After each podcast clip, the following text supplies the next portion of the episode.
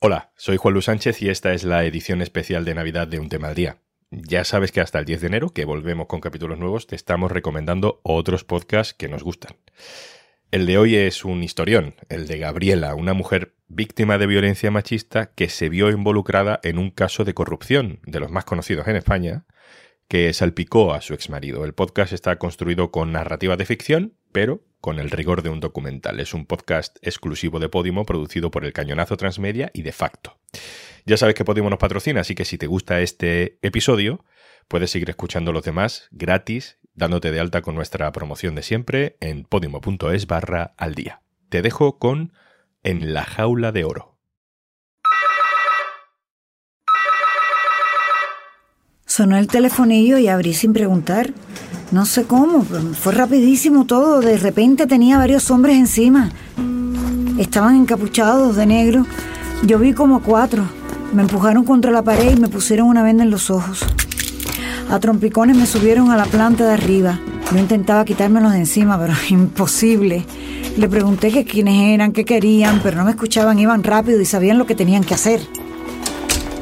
Soy Atala. Yo me de la amiga.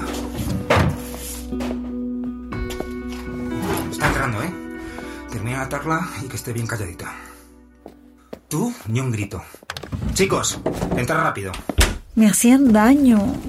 Eran bruscos. Tenía, tenía mucho miedo. Me ataron las manos fortísimo. Y así todo yo seguía preguntando quiénes eran, qué querían.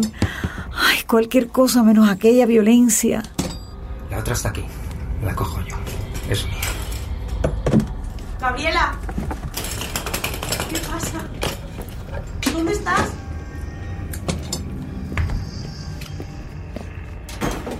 ¡Ayuda!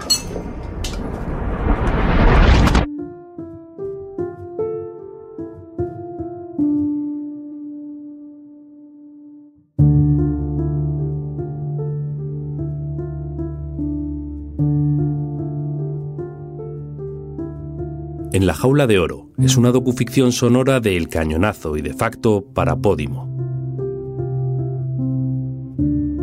Capítulo 1. Doblemente atrapada.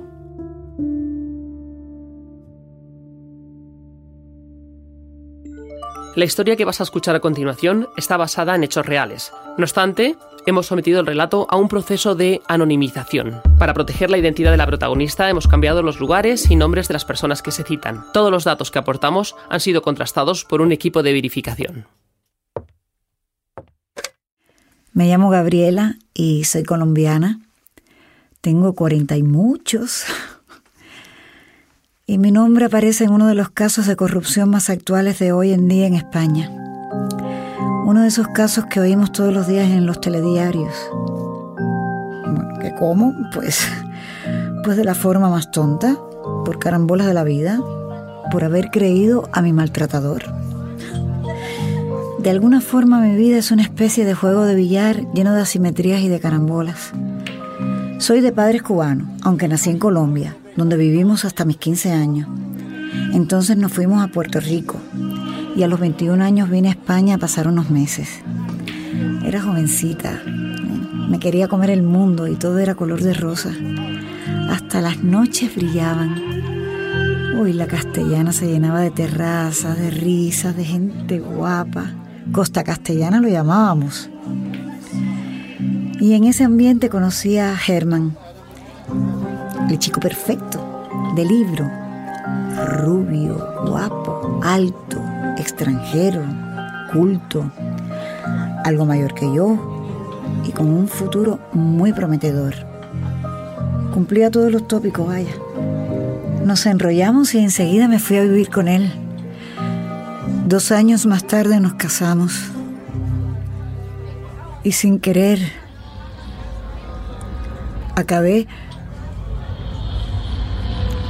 en la jaula de oro. La jaula de oro. No volví a mi país. Dejé de estudiar el máster que tenía pensado y tampoco me preocupé por trabajar. Tampoco hacía falta. Total, para 3.000 euros que podría ganar, me decía él. Viajaba por todo el mundo, vivía en las casas más fascinantes que uno se puede imaginar. Disfrutaba del lujo más absoluto. El problema, que acabé dependiendo de él para todo, emocional y económicamente. Mira, hay un libro, El ruido de las cosas al caer, que explica muy bien cómo una familia, digamos, normal, puede terminar sin quererlo en mitad de la movida más inimaginable y absurda de narcos y asesinos. Habla de la vigencia de la muerte y del peso de la violencia en la sociedad para quienes nacen en un determinado momento. En mi vida, acabar implicada en esa historia de corrupción viene por otra espiral, la de género. No es fácil de narrar. Una guerra tampoco, estoy segura. Lo sé porque de alguna u otra forma la he vivido y, no solo aturden en el momento en que se escuchan, también luego.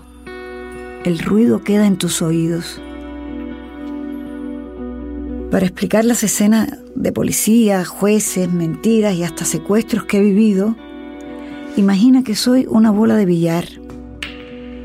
Yo manipulo el taco, pero no juego bien y doy en las bandas y hago carambolas con dos hechos que me marcan.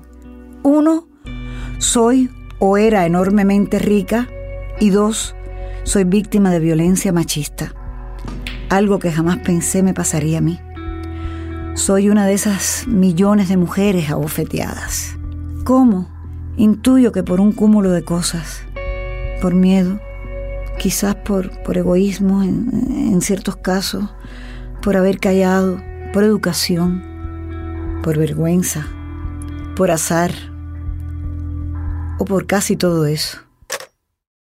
Realmente em, la violencia machista afecta a todas las mujeres de todas las clases sociales. Coral Herrera, escritora, comunicadora, bloguera y ciberactivista. Y de todo tipo de estudios y de carreras y de cuestiones formativas, que ninguna estamos a salvo, bueno, de sufrir maltrato en la pareja. Y creo que es súper importante tener conciencia de, de este tema, de que a cualquiera de nosotras nos puede pasar, incluso aunque seamos capaces de reconocer en las demás mujeres las causas, los efectos de la violencia machista. Luego es muy complicado verlo en una misma, ¿verdad? Es muy complicado, bueno, enfrentarse a una situación de alguien que, que quieres y que no te está tratando bien y que te está haciendo sufrir. Y mm, primeras fases, digamos, de la violencia, lo que, lo que hacemos un poco las mujeres es autoengañarnos y negarnos lo que estamos viviendo. Y de hecho, una prueba de eso es que ya no hablamos con las amigas, ya no les contamos como antes lo que nos estaba pasando, ya intentamos proteger a nuestra gente querida para que no sufra con nosotras, ¿no? Eh, lo vivimos con vergüenza y también con culpa. Uno de mis primeros abogados que he tenido en este tiempo dice que él, Herman, es el perfecto timador. Porque claro, yo no soy la típica maltratada. He tenido todo el dinero del mundo, una carrera, idiomas, una familia que me apoyaba, doble nacionalidad, sí, porque tengo pasaporte norteamericano y colombiano. Estoy muy lejos de la imagen que yo tenía de mujer víctima de violencia machista. Las maltratadas eran otras, mujeres pobres con las que yo no me identificaba, yo no.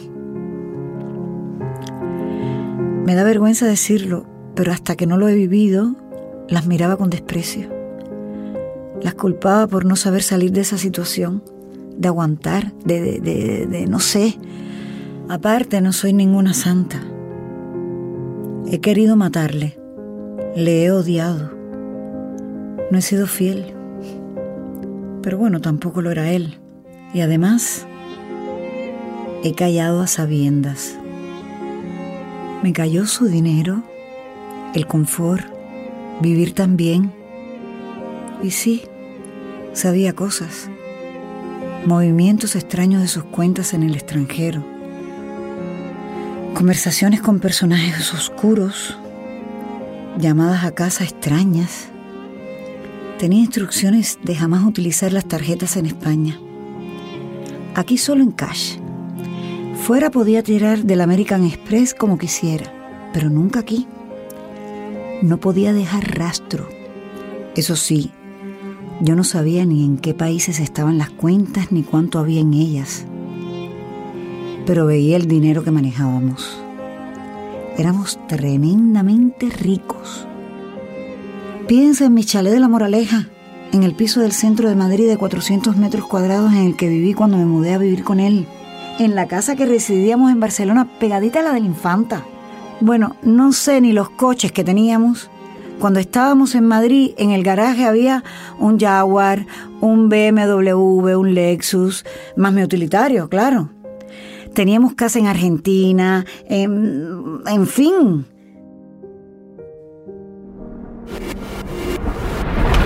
El dinero. ¡Ayuda! Sube y atala. Yo me hago cargo de la amiga. Está entrando, ¿eh? Termina de atarla y que esté bien calladita. Y a partir de ahí, y durante horas, la misma pregunta, que dónde estaba el dinero. Y yo, ¿qué dinero, señor? ¿Qué dinero? Y mientras revolvían toda la casa, encontraron una escopeta de casa de Herman. Uno se lo trajo al tipo que me vigilaba. Se la dio. Y el muy hijo de puta la cargó y me apuntó con ella. No, no, no, no. La sentí en mi cabeza, en mi cabeza. Y en ese trajín dieron con una caja fuerte de los anteriores dueños de la casa. Estaba en el salón, abajo. Venga, dime, no nos pongas nerviosos, ¿eh? Dinos, ¿cómo se abre la caja fuerte? Dime la combinación. Y damos las llaves de los tres coches del garaje. Dímela. Dime la combinación. ¿No me oyes? Vamos, dime. ¿O prefieres a las malas? El rollo de la caja fuerte los puso histéricos. Además, ni idea de cómo se abriría. Preguntaron por mi marido. Bueno, yo les mentí y les dije que estaba a punto de llegar. Era, era mentira, era mentira porque Germán estaba de viaje. Y mientras Marta, mi amiga, en otro cuarto, ¿Dónde estás? calculo que por las voces y los pasos que escuchábamos habían como, como siete hombres más o menos allá adentro. Luego supe también que había gente fuera, todos con pasamontañas, todos con guantes, totalmente profesionales. No sé el tiempo que estuvimos así, un siglo. Cuando la policía reconstruyó los hechos nos dijo que fueron como tres horas. Ni idea, la verdad. Entre el miedo, no ver, estar maniatada, los nervios por los que nos pudieron haber hecho. Fue eterno, eterno. Yo pensé que nos mataban.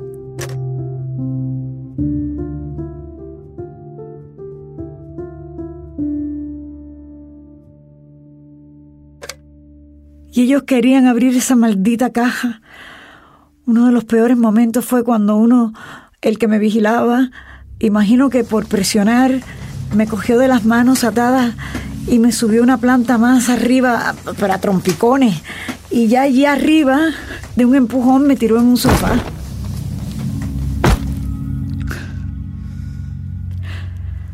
Y empezó a tocarme. Al principio como medio con caricias.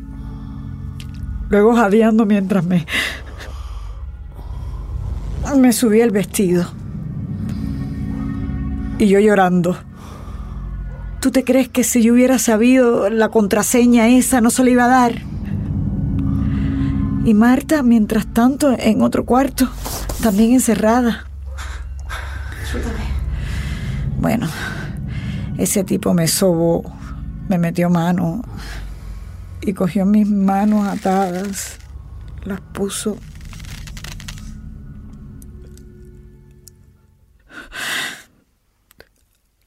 sobre su pene erecto. El muy cerdo me dijo que si me si encontraban el dinero nunca me iba a olvidar de él. Luego lo llamaron y me dejó. Pensé en todo, hasta en tirarme por la ventana, pero estaba atada y en la tercera planta. Yo lo único que supe hacer fue acurrucarme y llorar hasta que volvieron a por mí para, para atarme con Marta, mientras ellos seguían desarmando la casa. Ay, la caja fuerte aquella no la pudieron abrir y eso que lo intentaron con todas las herramientas que encontraron por la casa. Rompieron los pernos, utilizaron un taladro, martillo. Y en medio de eso saltó la alarma. Ah, Imagínate tú. El sistema no estaba conectado a la policía, pero sí sonó durante por lo menos 12 o 15 segundos atronadores. Y ahí se volvieron locos. Pero sabían y cortaron los cables y aquello se cayó. Horas después, con la gente que tenían fuera esperando, cargaron una furgoneta y se fueron. Se llevaron el BMW, el dinero que teníamos en casa, nuestras tarjetas de crédito y todas mis joyas, todas mis joyas. No dejaron nada.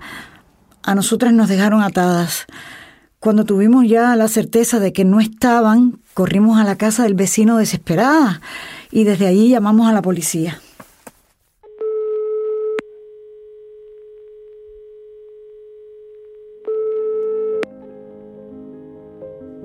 Costó mucho saber que era una mujer maltratada.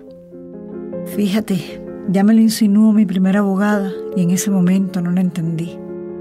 Con ella empecé a llevar mi divorcio y un día me escuchó decirle que Herman me pegaba, pero que solo muy pocas veces. Se quedó aterrada y con toda la ironía que pudo me comentó.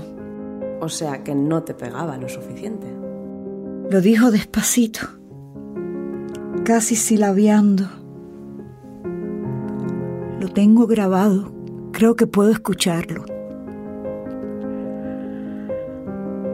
Ahí empecé a abrir los ojos, porque hasta entonces para mí lo nuestro no era una relación de maltrato. Tampoco había calificado como violencia los insultos, los desprecios o las cosas que poco a poco fui renunciando. Llegó un momento incluso en la relación en que yo pensaba que yo era la causante de que él perdiese los nervios. No sé, creía que le irritaba con mis tonterías.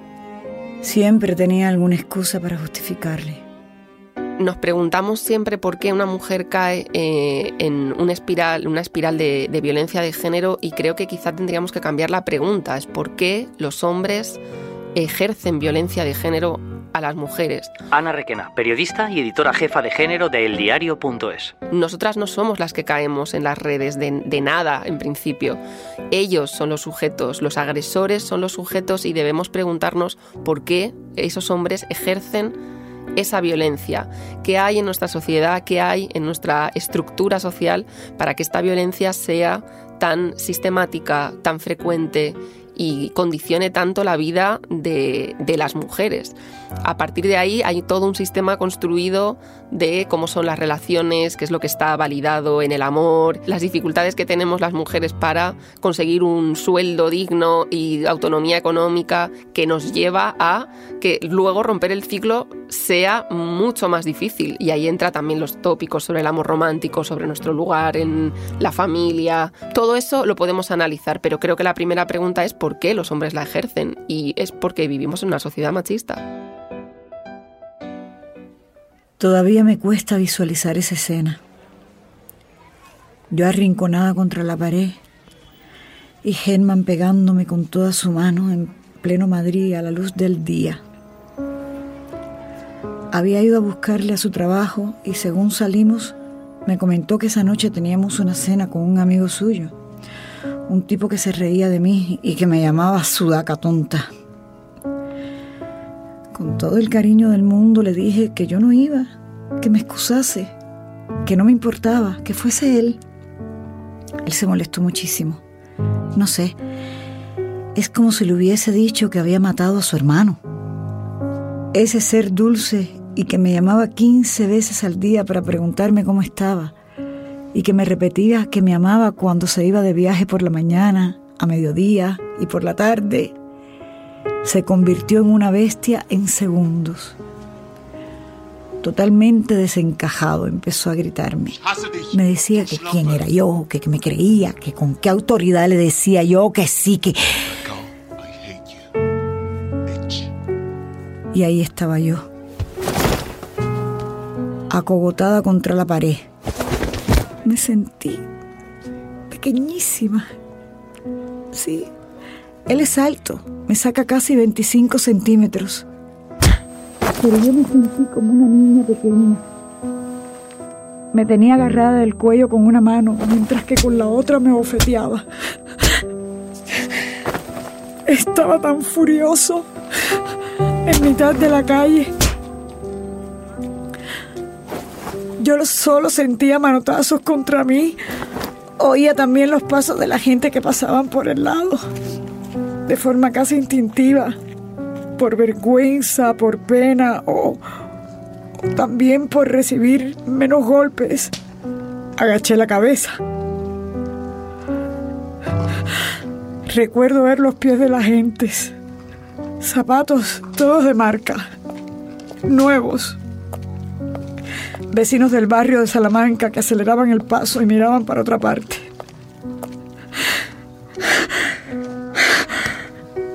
Eso fue hace ya casi 20 años. Creo que hoy la gente hubiese reaccionado de otra forma. Sentí mi miedo y la incertidumbre de la gente.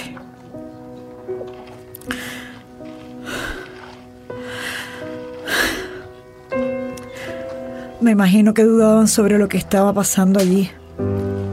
Aunque lo siento, no había dudas. Me estaba bofeteando.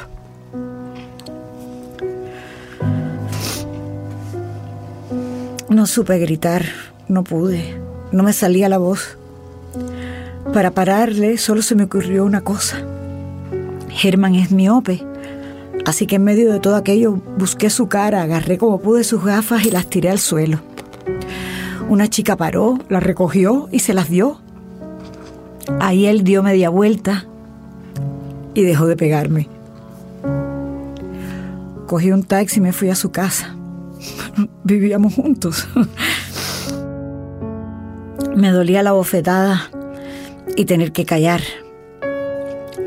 Mis padres allá en otro continente estaban furiosos conmigo porque al venirme a vivir con él, su niña había dejado de estudiar. Y aquí me daba vergüenza contárselo a mis amigas. Cuando él llegó a casa me pidió perdón. Se puso de rodillas en la puerta y empezó a llorar.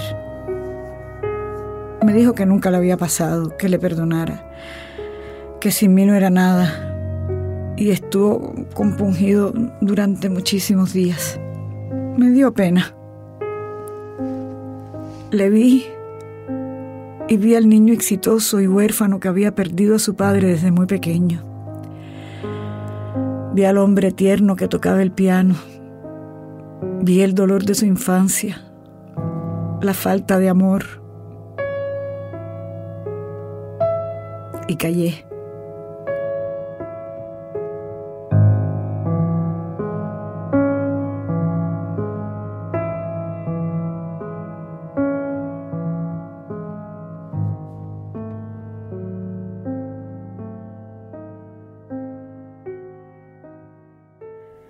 También callé y asentí cuando en el año 2012 el gobierno brindó una amnistía fiscal. Antena 3 Noticias, año 2012. El gobierno pondrá en marcha una serie de medidas de carácter excepcional para incentivar que salgan a la luz las rentas ocultas. Es una especie de amnistía fiscal que, según el gobierno, permitirá incrementar la recaudación. Hacienda estaba dispuesta a dar todas las facilidades para que los defraudadores trajeran su dinero a España. Yo le dije a Germán que teníamos una oportunidad de regularizar nuestro capital. Solo te pido que te quedes callada. Esa era la máxima. De alguna u otra forma, al hacerlo, sentía que tenía una casa con dinero suficiente para toda la vida. Imagino que pensaba en mis niñas, en que si nos acogíamos a esas medidas fiscales perderíamos su herencia, en la posibilidad de que ellas pudiesen estudiar fuera, no sé, un paso más en ese círculo peligroso de mentiras y silencios. Por todo esto, por tantos años de bofetadas físicas y no físicas, me surgen culpas, dudas, ansias y unas tremendas ganas de venganza. Tengo un verbo, reencordar. Es una mezcla de rencor y de recordar. Eso es lo que siento. Hay un libro, El adversario, de Manuel Carrer, que me marcó absolutamente. Explica también mi vida, por lo irreal que pueda sonar a veces. El adversario es un relato basado en hechos que a pesar de ser increíbles, son ciertos. La novela narra la historia de un hombre que mata a su mujer, a sus hijos y a sus padres y luego intenta suicidarse.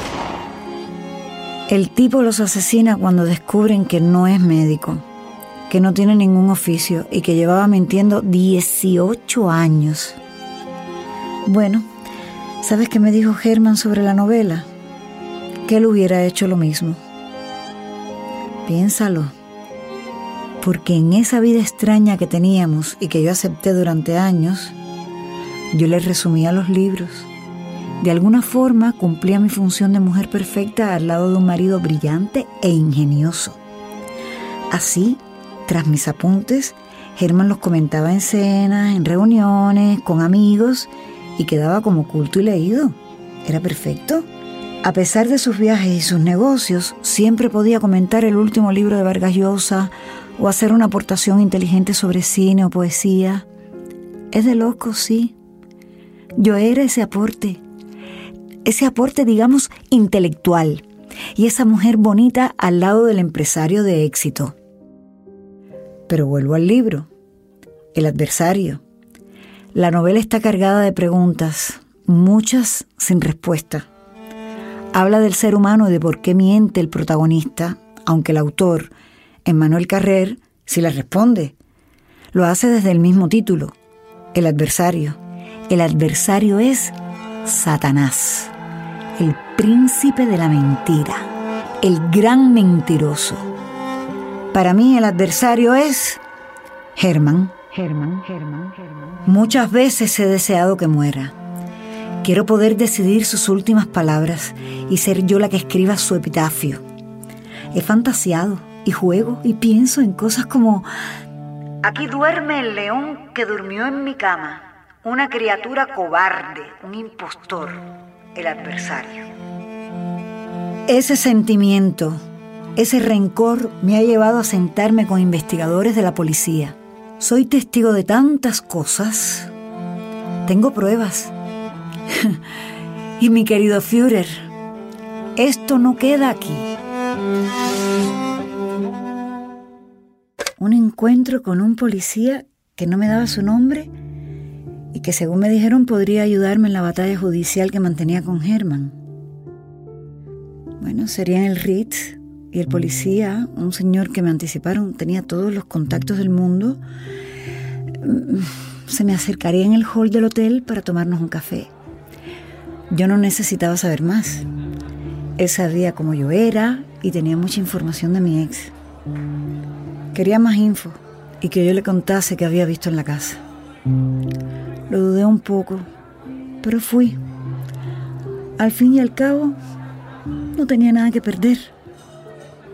No, hombre, no. Del CNI no soy, pero tampoco le puedo dar una tarjeta con mi nombre y apellidos. Lo importante es que sé de las andanzas de su ex. He visto sus movimientos de cuentas en el extranjero. Sé lo de los muchos años que llevan de disputa por las niñas y, bueno, estoy seguro de que podríamos encontrar la manera de colaborar. No, no es la primera vez que ayuda a mujeres en su circunstancia. Mujeres inteligentes como usted, que se han codeado con la élite.